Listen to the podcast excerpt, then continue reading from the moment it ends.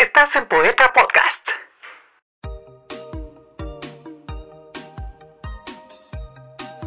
La narración. Para muchos, el término storytelling aparece como algo nuevo, extraño o incluso ausente del contexto cotidiano. Y este distanciamiento se debe a que muchas veces, por sonar interesantes, usamos los términos en inglés marketing storytelling, brand storytelling, transmedia storytelling o digital storytelling en educación, cuando en español se hace completamente evidente su significado desde el término castizo, la narración.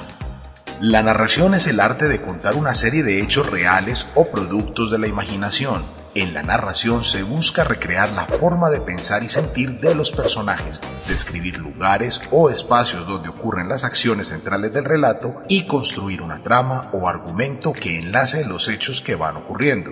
En los textos narrativos se puede reconocer una organización de los acontecimientos a partir de un inicio, un nudo o conflicto y un final o desenlace de la historia.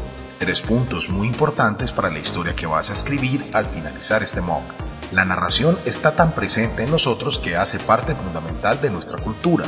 Narrar es la principal forma de interacción comunicativa. Desde los medios hasta la iglesia, pasando por los chismes del barrio y la familia, usan la narración como estrategia comunicativa y de reproducción cultural.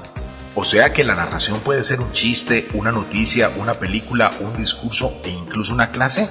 Correcto, como lo dijo Greenhalgh en el 2009. Las historias son la unidad más pequeña a través de la cual los seres humanos comunican la experiencia y el conocimiento que poseen sobre el mundo.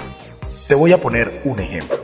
Imaginemos aquel ser humano que después de buscar una solución para el problema de tener que cazar con un garrote, diseña una lanza, la construye con paciencia, practica la mejor técnica para lanzarla hasta que un día por fin logra cazar aquel venado tiene una gran felicidad que le llena el corazón por lograr satisfactoriamente lo que con tanto esfuerzo había imaginado.